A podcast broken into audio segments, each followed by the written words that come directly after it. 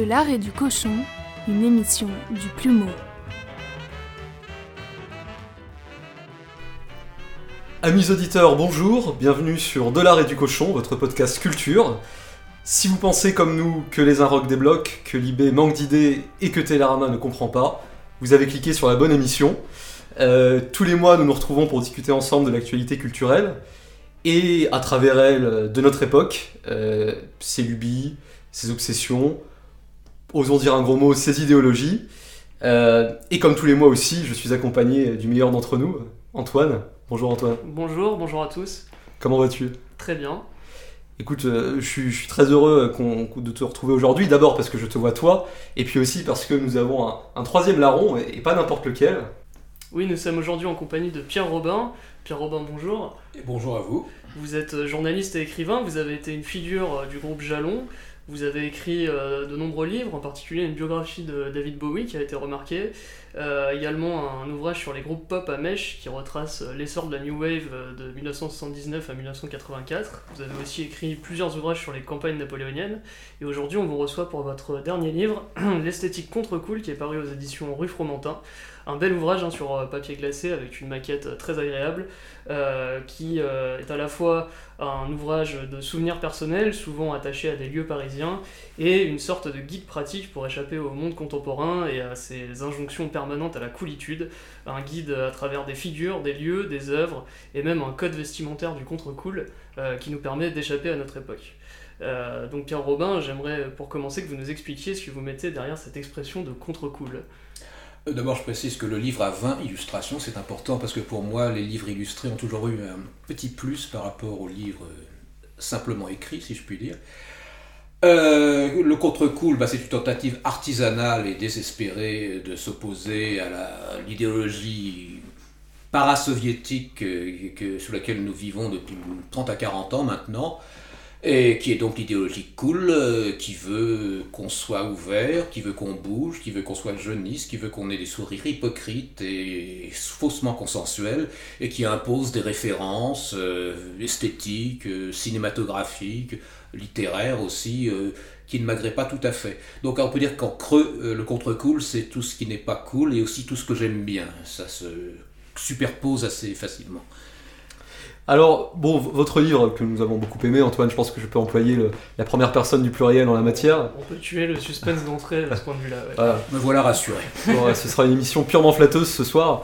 Euh, vous évoquez, euh, je dirais, des, figures, des lieux, euh, des livres, des films euh, qui vous paraissent illustrer donc cette notion de contre-cool dont on comprend qu'elle est mouvante mais qu'elle a néanmoins une double définition à la fois dans l'opposition à l'idéologie cool et, dans, je dirais, l'agrément qu'elle apporte à votre, à votre propre sens esthétique. Oui, il y a une subjectivité, c'est sûr. Bon, je trouve que j'ai des détestations objectives, parce qu'on a raison de détester ce que je déteste. Bon, ça nous entraînerait loin, mais quant à la subjectivité, effectivement, bah, c'est ce que j'ai aimé, ce que j'aime toujours, ce que j'aime sincèrement, même si ça paraît parfois un peu snob et élitaire, euh, j'aime ça au premier degré. Et j'insiste parce que pour échapper à l'infamante accusation de snobisme, je tiens à préciser que je ne demande pas mieux que le maximum de gens partagent mes obsessions, mes goûts, mes préférences. Euh, Si vous voulez, je suis peut-être un dandy, mais je suis un dandy démocratique. Voilà. Alors, dans ces, ces préférences que vous souhaitez nous faire partager, il y a notamment un goût euh, quasiment amoureux pour le 8e arrondissement, et même de manière encore plus précise pour les Champs-Élysées. Euh, alors, pour notre génération, les Champs-Élysées, euh, c'est d'abord euh, l'avenue des Starbucks, des touristes japonais, et occasionnellement, après une certaine heure, de la racaille. Oui, oui, je vois à peu près ce que vous, vous voyez à peu près. vous voyez à peu près. Euh, Est-ce que vous pouvez développer pour nous euh, cette, euh, cet amour, si, si ce n'est contre cool, en tout cas, assez peu partagé? Bah, écoutez, le 8e et singulièrement les Champs-Élysées sont contre cool, en ce sens que d'une part, il y a ma subjectivité, j'ai des souvenirs liés au 8e arrondissement et aux Champs-Élysées, et que dans un deuxième temps, c'est un quartier qui a longtemps été mal vu, des édiles. Vous comprenez, le 8e arrondissement a un côté affairiste, grand bourgeois, hiératique, haussmanien, qui n'est pas très en cours euh, dans la civilisation hidalguienne, ou d'ailleurs euh, la civilisation Benjamin Grivoïde, quoiqu'elle est défunte, je crois, euh, qui préfère les quartiers soi-disant vivants, soi-disant ouverts, soi-disant diversitaires. C'est vraiment la Bastille contre le 8e. Moi, j'ai choisi mon camp, un camp nostalgique et sinon retranché, et c'est le 8e arrondissement. Quant aux Champs-Élysées, bah, effectivement, ça n'est plus tout à fait ce que c'était, mais on pourrait dire ça de tous les quartiers de Paris, de toute façon. Euh, mais j'ai des souvenirs, des souvenirs de jeune homme des années 80. Il faut savoir qu'à l'époque, euh, les Champs-Élysées avaient encore un côté brillant, c'était les dernières représentations. C'était chanté par un critique rock qui a une certaine importance pour moi, Yves Adrien, qui avait fait une espèce de manifeste moderniste qui c'était le Novo ou l'afterpunk et il vantait les néons des Champs-Élysées, le caractère commercial, euh, tout à fait, qui se reliait peut-être à une ancienne civilisation parisienne au même moment où un peu avant vous aviez un groupe qui a beaucoup compté pour moi, un groupe New Wave ou pré-New Wave même, Kraftwerk, qui dans un de ses tubes, Trans-Europe Express, commençait Rendez-vous aux Champs-Élysées. Et euh, effectivement, et plus loin encore, j'avais d'autres souvenirs. Euh, je ne sais pas si vous avez vu la série Les Fantomas d'André Hunebelle. Dans le premier épisode, il y a une fête très brillante pour un lancement d'une marque de bijoux à la terrasse Martini. Et pour moi, c'est presque un cliché d'une France disparue où tout le monde est bien habillé, où ça se passe euh, au sommet avec une magnifique vue sur les Champs-Élysées. Et je pourrais d'ailleurs embrayer sur certains amis que j'ai eus, René l'élégant qui habitait, un des rares habitants euh, des Champs-Élysées euh, dans les années 80-90. Donc à mains égards, euh, à la fois cinématographiques, musicaux et amicaux, les Champs-Élysées et architecturaux bien sûr, parce qu'il y a d'assez beaux immeubles quand même aux Champs-Élysées. Il y a la très belle galerie du Lido qui est années 20. Il y a une photo dans le Tout à fait, absolument. donc c'est un site déchu, comme beaucoup de sites parisiens, mais qui a un glorieux passé, qui a en tout cas une résonance en moi. C'est vrai qu'on on voit que, en parcourant le livre, que vous avez un goût assez marqué pour euh, le futurisme, euh, peut-être une forme d'archéofuturisme même. Le rétro-futurisme. Le rétro-futurisme, voilà. Et ça m'a étonné à cet égard, vous parliez pas du, du 13e arrondissement. D'une manière générale, vous ne vous, attendez pas tellement sur la rive gauche.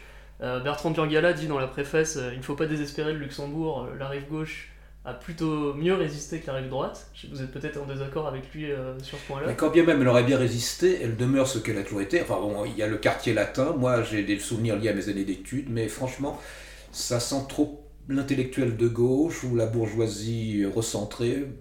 J'avoue que je n'aime pas trop. Euh, je ne méconnais pas les beautés du jardin de Luxembourg, je ne veux quand même pas les désespérer complètement, mais à mon avis ils s'en remettront.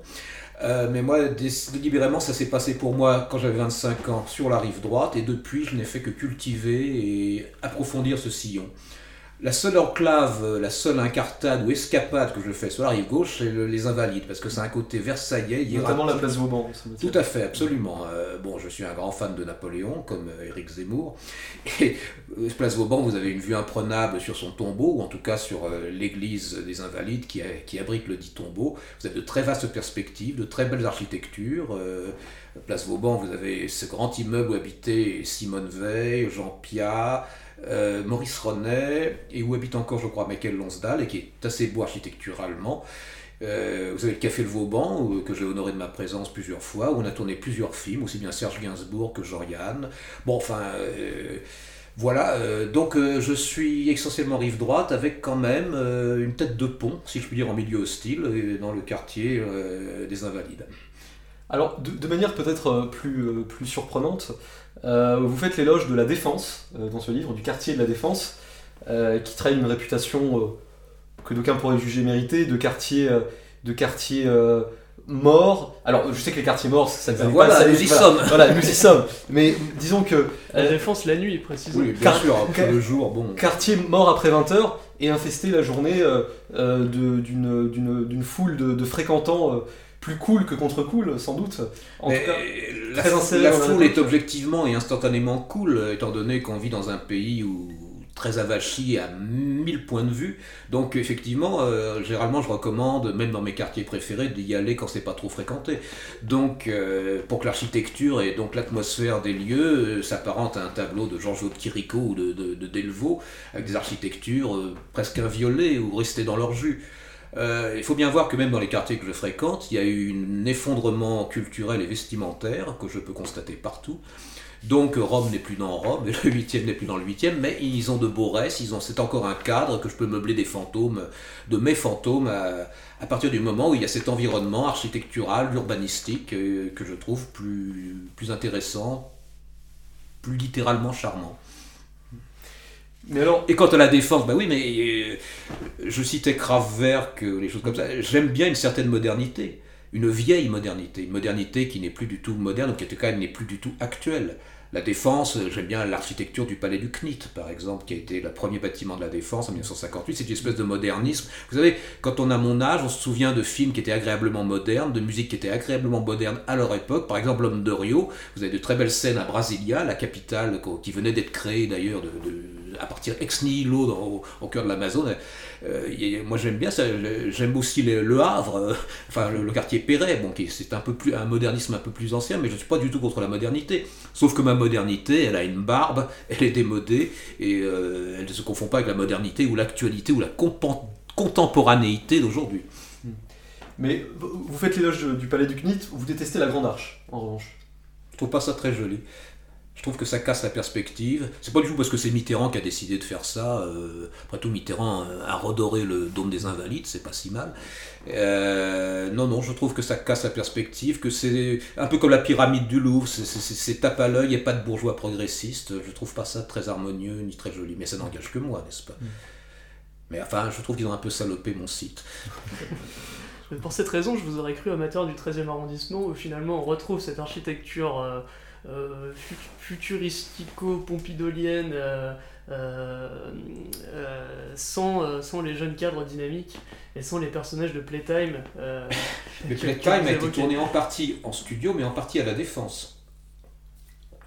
D'ailleurs, Bertrand Burgala me, l'a indiqué parce qu'il habite un immeuble qu'on voit dans Playtime. du côté de Courbevoie. Mais qu'est-ce que je voulais dire Non, je, confesse que je connais peut-être pas assez le 13e, mais euh, j'ai été obligé de limiter mon propos à mes obsessions, et encore une fois de creuser mon sillon. On a déjà du mal à parler relativement exhaustivement de ce qu'on aime, alors effectivement, on est obligé de faire des impasses. Vous savez, il y a aussi le fond de scène, qui n'est pas toujours très réussi, mais qui a quand même un petit, un petit parfum. Euh, c'est dans le fond de scène qu'en 79, Assayas a filmé Jacques et son tube rectangle. C'était un petit moment de modernité euh, parisienne et branchée. Donc, euh, mais enfin, c'est vrai que je ne franchis pas beaucoup le pont, euh, je ne franchis pas beaucoup la Seine, je le mm. confesse. vous la franchissez surtout par le pont Alexandre III, c'est ça la, ah oui, mais façon la plus sereine. Sûr, tout à fait. Euh, c'est tellement, tellement over the top, dans un genre baroque 1900, on a envie de remercier le tsar Alexandre III. Oui, c'était son dernier cadeau, j'imagine, à part les emprunts russes. Non, mais c'est très beau, et c'est l'axe invalide Champs-Élysées, pratiquement. Hein, je veux dire, c'est ça, c'est Paris, si je puis dire. Alors justement, ça c'est Paris, mais l'une des remarques qui peut venir à, la lecture de votre livre, euh, c'est que dans la, description des, lieux qui, vous habitent et que vous, et que vous décrivez, euh, il y a une grande absente euh, qui est la province. Est-ce une affaire purement personnelle, peut-être parce que vous êtes parisien de naissance, de vie Auquel cas, est-ce que, en faisant abstraction de, ce, de, cette, de cette contingence, euh, Bar-le-Duc n'est pas euh, plus contre-cool que le 8e arrondissement Certains soirs, certainement, Bar-le-Duc est plus contre-cool, mais on peut dire ça de beaucoup de villes de province. Vous savez, avec Jean-Pierre Montal, qui est mon éditeur, on avait envisagé d'étendre cette, cette brillante civilisation contre-cool à l'ensemble de la France, mais on a confessé notre ignorance, nos lacunes. On a tout de suite pensé euh, au Havre, encore une fois, avec la porte Océane, le quartier Perret, peut-être même le, pot de yaourt, c'est-à-dire la maison de la culture faite par Oscar mmh. Niemeyer. Mais bon, euh, on a préféré s'abstenir parce que alors Jean-Pierre Montal, qui est originaire de Saint-Étienne, m'a assuré que certains quartiers de Saint-Étienne pouvaient correspondre à, cette ambiance, mais non, on avait même envisagé, on ne l'a pas fait finalement, de faire une carte à portulan comme on faisait au XVIe siècle, une carte du monde contre cool, du monde connu contre cool. Ça serait limité au plan du 8e arrondissement avec dehors des, des, des, baleines ou des monstres marins, enfin toute une terra incognita qui commençait très tôt. Euh, à l'est de la Concorde apparemment. Même si dans le livre, je m'aventure euh, jusqu'au premier arrondissement, euh, en banlieue aussi, parce que à défaut de parler de la province contre coup, j'ai trouvé deux trois sites parce que je suis banlieusard, hein, je ne suis pas né à Paris ni dans le 8e arrondissement, même si j'y ai habité chez mon cousin pendant 2-3 ans. Je suis né dans le Val d'Oise et quand je retourne, euh, going back to my roots, euh, je passe devant 2-3 immeubles ou édifices euh, dont je rencontre dans le livre qui ont un caractère un peu martien, sinon contre-cool, oui, tout à fait. Je parle notamment de l'hôtel de ville de Puteaux qui, qui ferait merveille sur je ne sais, dans je ne sais quelle métropole soviétique, vous savez, où qui est un côté Albert Spirien, un peu surdimensionné par rapport à Puteaux peut-être, mais enfin la nuit, euh, ils ont un système d'éclairage qui est très efficace. Hein. Alors, c'est c'est la deuxième fois que vous employez euh, positivement l'adjectif soviétique depuis le début de notre discussion. Euh, or, euh, bon, c'est- c'est c'est dans le programme, hein, il a été énoncé dès le début. euh, on aime bien ici creuser euh, l'aspect l'aspect idéologique de la culture. Euh, vous- bon, c'est un cliché, mais vous êtes un, inclassable, Pierre Robin. C'est-à-dire que euh, on, comprend à vous lire que vous n'êtes pas un progressiste, ni de la veine marxiste, ni de la veine libérale. Euh, vous n'êtes pas non plus un, conservateur, peut-être parce que vous considérez comme Pierre Boutan que dans notre société, à proprement, proprement dite, il n'y a rien à conserver, enfin que cette société elle-même n'a rien produit euh, qui mérite en, en tant que tel d'être conservé, que ce qui mérite d'être conservé en elle vient des époques antérieures. Vous n'êtes pas non plus foncièrement réactionnaire, parce que vous faites l'éloge du palais de Chaillot, euh, dont, vous, euh, dont vous proclamez la supériorité sur, euh, sur Versailles.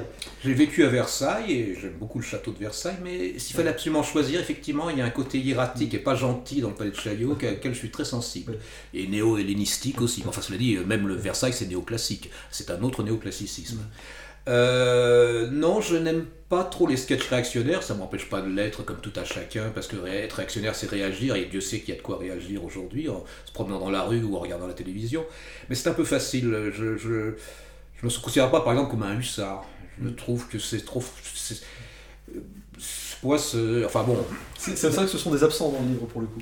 Oui, Mais- des, abs- absents, euh, oui, tout à fait, après mûre réflexion, ou rapide réflexion d'ailleurs. Bon, d'abord, euh, j'ai coutume de dire qu'étant garçon moderne, je ne m'intéresse pas à la littérature, ce qui ne m'empêche pas d'en lire. J'ai lu parce que j'étais dans un certain milieu, euh, certain nombre d'auteurs, euh, ça faisait partie du bagage, de la panoplie euh, qu'on devait se constituer. Alors j'ai lu Roger Nimier.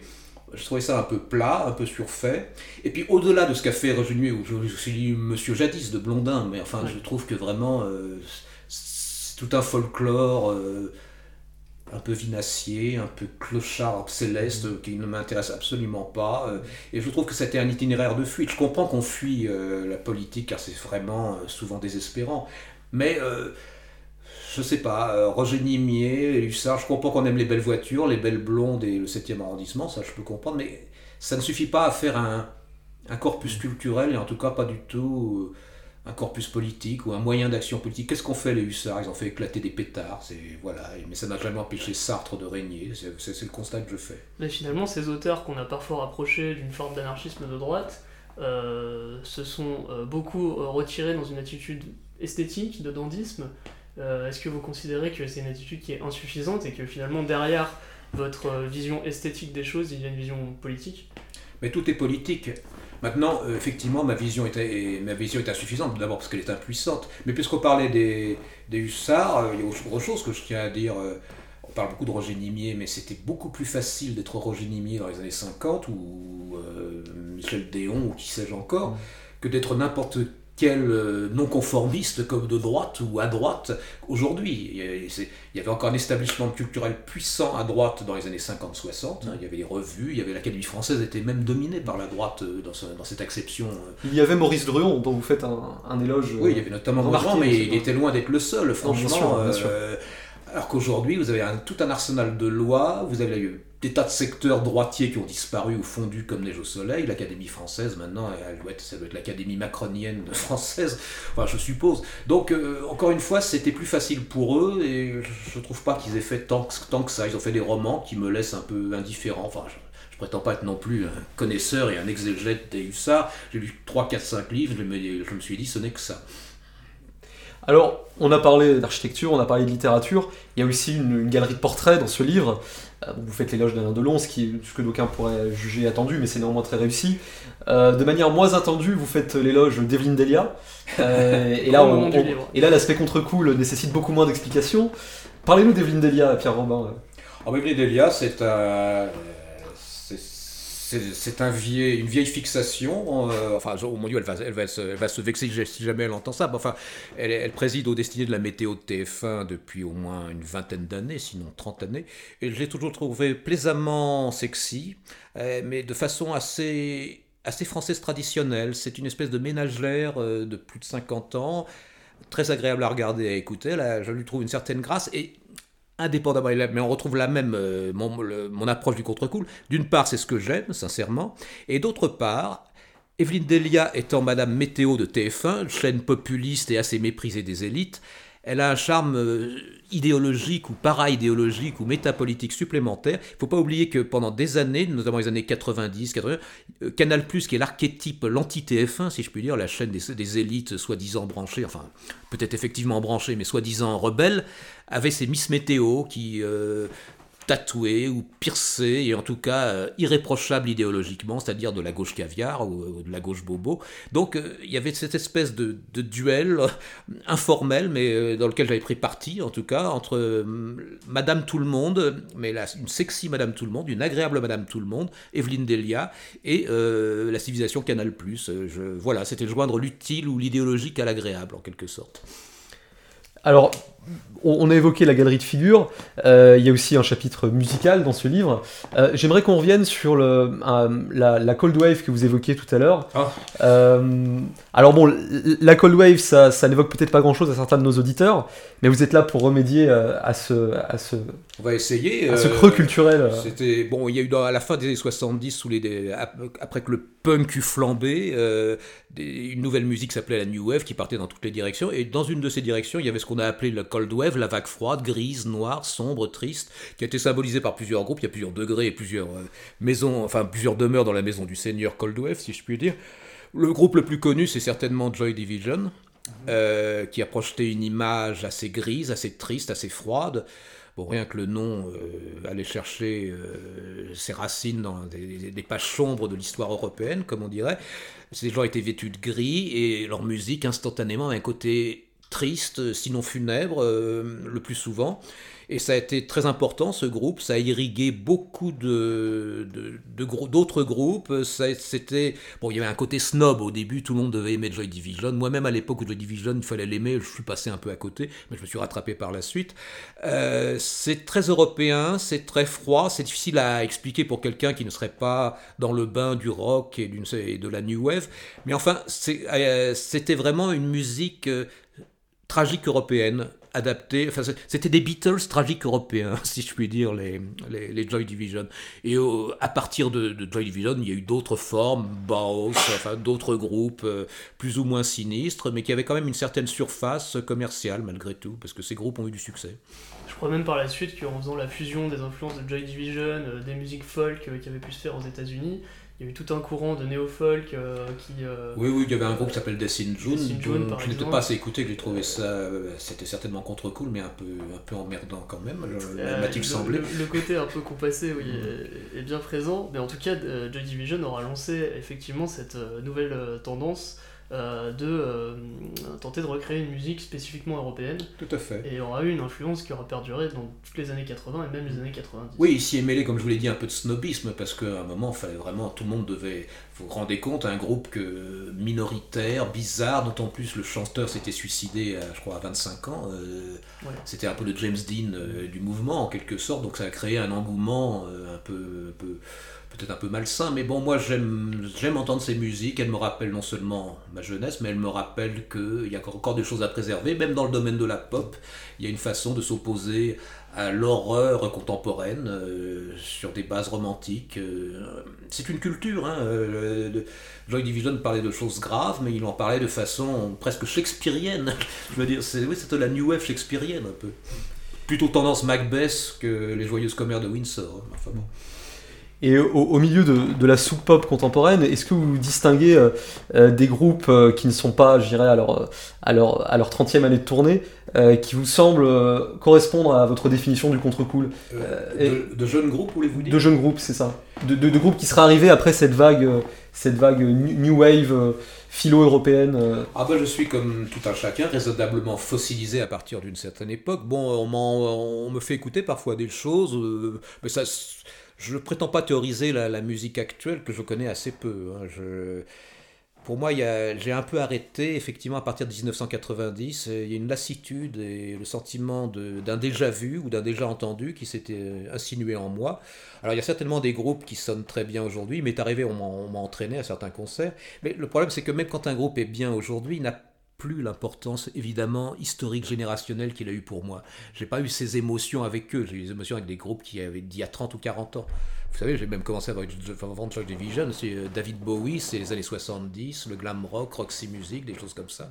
Donc je commence à avoir plusieurs couches géologiques et, et ça ne facilite pas effectivement l'ouverture au monde.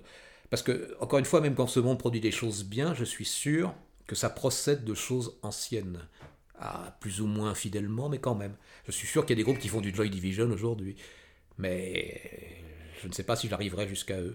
C'est vous qui pourriez me renseigner éventuellement. Mais si je vous pose la question, c'est que je suis moi-même en recherche et que cette recherche s'est avérée infructueuse. Bah, écoutez, il y a les Smiths euh, qui, qui, Oui, mais qui ne sont pas exactement un groupe contemporain. Pour moi, si, puisqu'ils sont arrivés après la New Wave. Euh, vous savez, vous, parlez à un vétéran. Euh, je crois qu'ils se sont dissous en 87. Mais... Oui, mais après, il y a Maurice Bon, enfin, oui, certes, bon, mais c'est vrai que c'est un peu comme le cinéma. Hein au-delà de 1980, j'ai vu un certain nombre de films et je continue à en voir, mais il y a un charme qui se brise à cause des vedettes, à cause peut-être des réalisateurs, à cause du milieu culturel. Euh, voilà, euh, je pense que quand Ursula Andress a arrêté sa carrière, quelque chose s'est brisé quelque part dans le cinéma occidental. J'ai l'impression aussi également que la musique, tout comme le cinéma, n'ont plus la même importance dans la construction identitaire des générations euh, qui sont les nôtres, des gens qui aujourd'hui ont une trentaine d'années j'ai l'impression que la, dimension euh, musicale et cinématographique dans la construction euh, de, de l'identité de, des, jeunes générations a beaucoup diminué. Alors je ne sais pas qu'est-ce qui a pris la place. Mhm. Euh, évidemment. C'est vous qui le savez mieux que moi, a priori. Les sorties cinématographiques sont toujours prolifiques. Peut-être les séries peut-être les séries. Je crois que Netflix a une importance que... Je pense d'ailleurs même en qualité, euh, en termes de qualité, euh, les, les, les, séries aujourd'hui atteignent un mm. niveau de créativité qui n'est plus atteint par, par le cinéma. Par la production cinématographique du moment, tout à fait. Tout à fait. Alors, ah, bon, votre livre est un inventaire, alors notre entretien ressemble aussi un petit peu à un inventaire, euh, mais c'est également, enfin, sur le plan musical, sur le plan littéraire, mais aussi sur le plan vestimentaire, un, un manuel de bon goût. Euh, pourquoi ne faut-il pas porter. de mon goût. mais les deux se confondent, si j'ai bien compris. Parfois, j'ose l'espérer, mais laissez-moi rêver. Alors, dans cette perspective, Pierre Robin, euh, expliquez-nous pourquoi il ne faut jamais porter de veste slim. Bah parce que je trouve pas ça très joli, déjà pour commencer, que ça s'éloigne des canons classiques tels que j'ai pu les approcher. Euh, j'ai coutume d'opposer à propos de la veste slim, puisque vous avez mis cet important sujet international sur, sur, sur, la, sur la table, d'opposer deux Édouards qui, qui, furent l'un et l'autre à Matignon. Alors vous avez là Édouard Philippe actuellement qui porte des costumes que je juge ridicules et dignes d'un serveur de bar branché ou présentateur de, de talk show. Euh, je, je, et j'oppose donc à Édouard Balladur euh, qui lui a les canons d'élégance classiques à l'anglaise avec des, des, bon il se fait faire du sur mesure aussi bien des que, de la cravate, Édouard Balladur ne laisse rien au hasard. Tout ça ne vaut pas approbation de ma part de la mm. politique d'Édouard Balladur. Mais en ce qui concerne euh, sa vêture, je trouve que oui, c'est un secret perdu. C'est une espèce d'élégance. Euh, alors que j'ai essayé de pratiquer moi-même, je suis pas habillé comme Édouard Balladur, évidemment, euh, ne serait-ce que parce que je porte des jeans. Alors je, peux témoigner, chers auditeurs, vous n'avez pas l'image, mais euh, lorsque nous avons arrivé Monsieur Robin, il se tenait parfaitement au code vestimentaire euh, qu'il prône dans ce livre, c'est-à-dire que nous l'avons vu avec un jean de la gamme autorisée, car en, lisant le livre, vous comprendrez que tous les jeans ne se valent pas. J'ai toujours aimé les uniformes et je suis assez strict de ce point de vue-là. Il était dans, un, dans, un, très beau trench beige. blanc, blanc, blanc, blanc, blanc, autant pour moi, blanc, avec des gants noirs. Euh, voilà, donc euh, on, peut vous reconnaître le mérite de la cohérence. Tout à fait. Puis l'élégance est important pour donner une subtile sensation de malaise aux gens que vous croisez. Et ça fait toujours en ces temps de coronavirus, euh, oui, joignez l'utile au beau. Absolument. Oui, bah, j'avais un impair Burberry et un jean Monoprix. Tout ça, c'est une bonne synthèse, je trouve. Le, un jean Monoprix qui imite le jean Levi's 501 et qui coûte 30 euros. Il faudrait être fou pour dépenser plus. Comme quoi, le contre-cool ne nécessite pas forcément des investissements prodigieux, ne serait-ce que si vous allez chez les fripiers de, euh, certains fripiers en tout cas, vous pouvez vous constituer une panoplie et échapper à l'horreur streetwear qui est le fait marquant civilisationnel dominant de ce début de millénaire. C'est effrayant, euh, tout le monde ressemble à un... La plupart des gens semblent sortir d'un clip de rap ou si exagérons moins, euh, en tout cas ils semblent sortir d'un film, d'une comédie euh, drôle française contemporaine, c'est-à-dire des trucs atroces au niveau des looks et des dialogues. Mais enfin bon, voilà, même dans les quartiers dits préservés, euh, moi j'ai habité à Neuilly au début des années 80 et on voyait encore des, des silhouettes qui correspondaient à l'idée que me faisait la bourgeoisie. On voyait des types en veste de tweed, en chaussures anglaises, on voyait des femmes en tailleur. Et je peux vous assurer, pour y être retourné assez fréquemment, que ces articles ont disparu, que maintenant le streetwear a, gagné partout. Alors c'est assez curieux. Et je relis même ça métapolitiquement ou politiquement, cette espèce de, de baisse de, niveau esthétique euh, des classes bourgeoises à leur conversion au macronisme. Je veux dire, la bourgeoisie, euh, qui a bien des défauts, et croyez-moi, je ne la porte pas tout à fait dans mon cœur, avait quand même été, a été longtemps, il y a 20-30 ans encore, dépositaire d'une certaine tradition culturelle, d'un certain humanisme. Et je crois que ça a complètement disparu, et qu'aujourd'hui les bourgeois se contentent d'être riches, et n'ont plus aucun repère esthétique fort, et n'ont plus aucune, ont rompu avec une tradition, tradition vestimentaire primordiale, comme dirait Vola. Et, euh, voilà, c'est un secret perdu. Donc euh, le streetwear et d'une certaine façon la racaillisation a, a explosé toutes les digues. C'est vrai qu'on sent presque une espèce de conjuration entre le, bourgeois bohème de l'Est parisien et le bourgeois bourgeois de l'Ouest parisien qui se retrouvent finalement dans, dans le mauvais goût. Et on a l'impression que plus Paris s'est vidé de ses catégories populaires, plus Paris est devenu moche. Donc j'aimerais avoir votre sentiment sur le, euh, sur le Paris populaire, même si vous professez un certain élitisme, vous dites quand même que vous vous sentez plus proche euh, du communiste de plutôt euh, que du fioniste de, Neuilly, tout, en préférant bien entendu habiter à Neuilly. mais mais j'aimerais avoir votre sentiment sur ce Paris populaire qui s'est Alors le Paris populaire aujourd'hui il existe encore, mais il est largement dominé par la diversité, si je puis dire. D'ailleurs, votre question m'amène à préciser un point qu'on peut soulever, c'est la, la, logique du c'était mieux avant. Alors, est-ce que Paris c'était mieux avant? À mains égards, oui, pour ce qui est d'une certaine élégance. Mais tout n'était pas mieux avant. Pour m'être intéressé au cinéma et à des documentaires, même sur le Paris des années 50-60, je vois bien ce que c'était. Une ville sale, noire, où les gens étaient très mal habillés, pauvres, euh, il y a deux, je crois que Patrick Buisson avait édité un DVD sur C'était Paris, le Paris des quartiers populaires, Belleville, Ménilmontant, euh, le Marais, que sais-je. Bon, bah franchement, euh, avoir la nostalgie de ça, ça me paraît pas évident, parce qu'encore une fois, on voit des, des rues dégueulasses, des, immeubles délabrés avec WC sur le palier, des, de grosses concierges, des, clochards éthyliques. Enfin bon, c'est tout un folklore, euh, certes populaire, mais enfin caricatural. Et franchement, euh, d'ailleurs, je cite dans le livre cet avis de quelqu'un qui s'y connaît, Karl Lagerfeld, qui, se qui a été lycéen à Montaigne dans les années 50 et qui a dit. déjà dans, en 80, on l'interrogeait sur la nostalgie, Brigitte Bardot, les années 50, tout ça. Disait mais vous faites une, idée, euh, moi j'ai connu, euh, les gens étaient sales et la rue était sinistre. Sauf que, sauf que, c'était quand même assez français, et c'était encore, il y avait effectivement des pauvres, et il y avait ce caractère provincial que moi-même j'ai connu dans ma banlieue.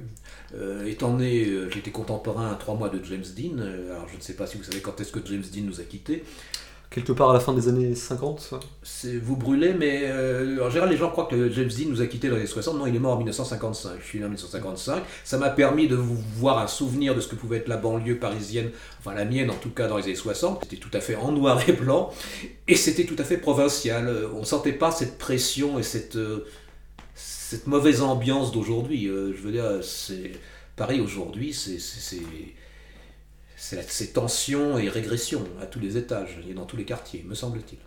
Mais euh, je, crois que vous avez euh, un, programme et même une, candidature pour les municipales qui viennent, euh, cher Pierre Robin. dans ce livre, on voit une affiche d'un nouveau mouvement, le Parti passéiste révolutionnaire, qui prône le retour d'un Paris froid, racé, désert et silencieux. où en est la constitution de votre liste? Ben, elle s'est heurtée au réel, comme très souvent le contre-cool, et donc j'ai été contraint d'en rabattre de mes ambitions, mais vous savez, c'est important toujours de témoigner. Mm. Euh, voilà quelle aurait été ma direction. Le parti passiste révolutionnaire que j'ai fondé, et ça ne me prend pas beaucoup de temps de l'animer, je, dois, le reconnaître, mais ça résume assez, au fond, étant donné que la modernité est devenue atroce, et que le futur est très inquiétant, c'est le passéisme est non seulement réactionnaire, mais révolutionnaire en soi. On fait un tour complet et on revient à un âge d'or supposé. En tout cas, euh, Qu'est-ce qu'on voit sur l'affiche On voit une des plus belles voitures françaises des années 50-60, la Facette Vega, HK500, et euh, l'esplanade, enfin le champ de Mars complètement désert avec la tour Eiffel. Donc c'est une espèce de, conjonction de signes et de symboles irrémédiablement enfuis euh, qui résume assez bien mon regard. Je vais vous dire, moi je ne vais pas voter au municipal à Paris parce que c'est un combat de bobo dans un tunnel diversitaire, crasseux et euh, qui ne m'intéresse absolument pas. Et pourtant, il m'arrive de voter très souvent. Mais là, je crois que Paris, c'est vraiment en soi maintenant un laboratoire. Alors, c'est toujours intéressant comme un laboratoire, mais j'ai peur qu'il sorte de choses assez effrayantes de ce laboratoire. Alors, j'aimerais revenir avant qu'on termine sur euh, le concept de contre-cool que vous avez élaboré, il y a dans votre livre une éloge d'endroits effectivement déserts, racés et froids, mais qui sont quand même des lieux de prestige et euh, des immeubles haussmanniens euh, avec une architecture travaillée. Est-ce que euh, vous avez aussi songé à l'esthétique finalement de la banalité, qui est une certaine forme de contre-cool Je pense à deux exemples. Michel Houellebecq qui a développé, qui a donné presque une esthétique au monoprix, euh, à la banalité du quotidien. Et puis même euh, un exemple qui vous fera plaisir, je pense, euh, des groupes comme Kraftwerk ou, comme, ou des groupes qu'on a, qui, qui, des groupes de, de krautrock allemand qui étaient dans le style qu'on a appelé de la motorique, qui mmh. érigeait un petit peu comme expérience esthétique suprême le fait de rouler sur l'autoroute de façon monotone et, et répétitive.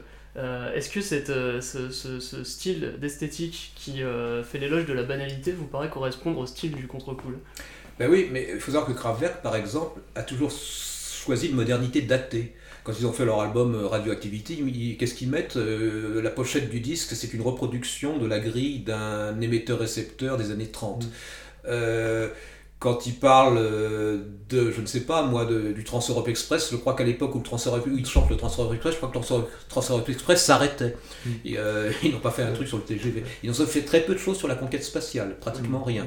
Ils ont fait des chansons sur le Tour de France. Alors c'est avec des synthétiseurs, des mm. percussions électroniques et des, des, souffles humains échantillonnés. Et leur clip, c'est on voit Jacques Anquetil et euh, passer euh, mm. sur le Tourmalet ou je ne sais pas quoi. C'est une espèce de, subtile interaction entre une modernité datée et une nostalgie avouée. Oui, tout à fait. Donc Kraftwerk, c'est du rétrofuturisme. C'est parfois même plus rétro que futuriste. Mm.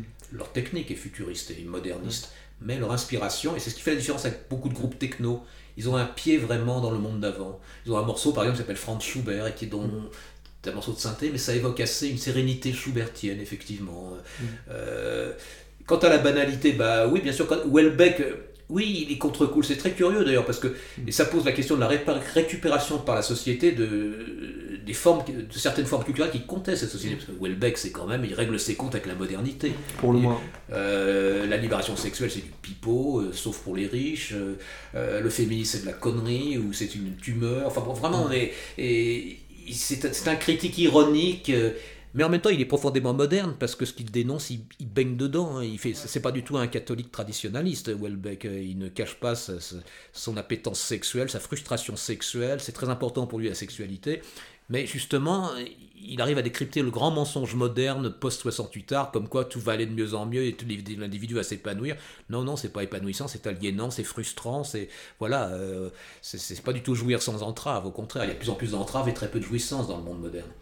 Alors, euh, vous dire que Welbeck est un grand styliste, bon, moi je ne pique pas de littérature, hein, euh, j'ai des goûts même assez classiques. Bon, je, connais par exemple un, bon, je connais un écrivain actuel, Marc-Edouard Knapp, qui est très controversé.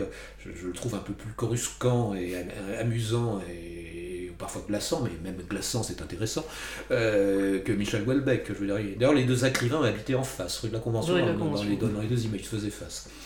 Euh, non, sinon j'ai le goût très classique, hein, c'est Zola, euh, Victor Hugo, je trouve. Euh, Anatole France. Anatole France, que j'essaie de, de, de, réhabiliter ou d'exhumer son cadavre dans la, dans, la, dans la, modeste page littéraire de, ce bouquin, oui, effectivement. Vous exhumez Anatole France pour enterrer les surréalistes, contre, oui. contre lesquels vous avez une dent. Oh, pas une, pas une canine assez, assez enfin je trouve que c'est surfait. Je, je, je, trouve qu'Anatole France, en tout cas, c'est bien. Il a été décrété cadavre par les surréalistes, mais je trouve que les surréalistes sont, pas plus, sont bien plus cadavériques qu'Anatole France, qui est un très bon raconteur, qui a beaucoup d'ironie, beaucoup de culture. Et je conseille effectivement le livre Les dieux ont soif, qui pour moi est un des meilleurs bouquins sur la, la, Révolution française et la logique de la terreur. C'est d'autant plus amusant que Anatole France lui-même, sur la fin de sa vie, a acclamé la révolution bolchevique. Mais c'est un, un voltairien, à la fois très ancien, très traditionnaliste dans son style et dans ses références, et peut-être effectivement plus révolutionnaire dans sa, vision du monde. Très bien, bah écoutez, euh, euh, c'est sur cette note révolutionnaire, mais euh, néanmoins contre-cool que nous allons terminer cette émission. Merci beaucoup Pierre Robin. Je vous remercie aussi. chers auditeurs, je me permets à nouveau d'employer la première personne du pluriel pour dire qu'Antoine et moi vous recommandons L'esthétique contre-cool, publié aux éditions Rue Fromentin, signé Pierre Robin. Voilà. À très bientôt pour de nouvelles aventures avec Merci à notre invité, Merci à vous et à bientôt. À bientôt Antoine. Pas bientôt. Enfin non, pas moi.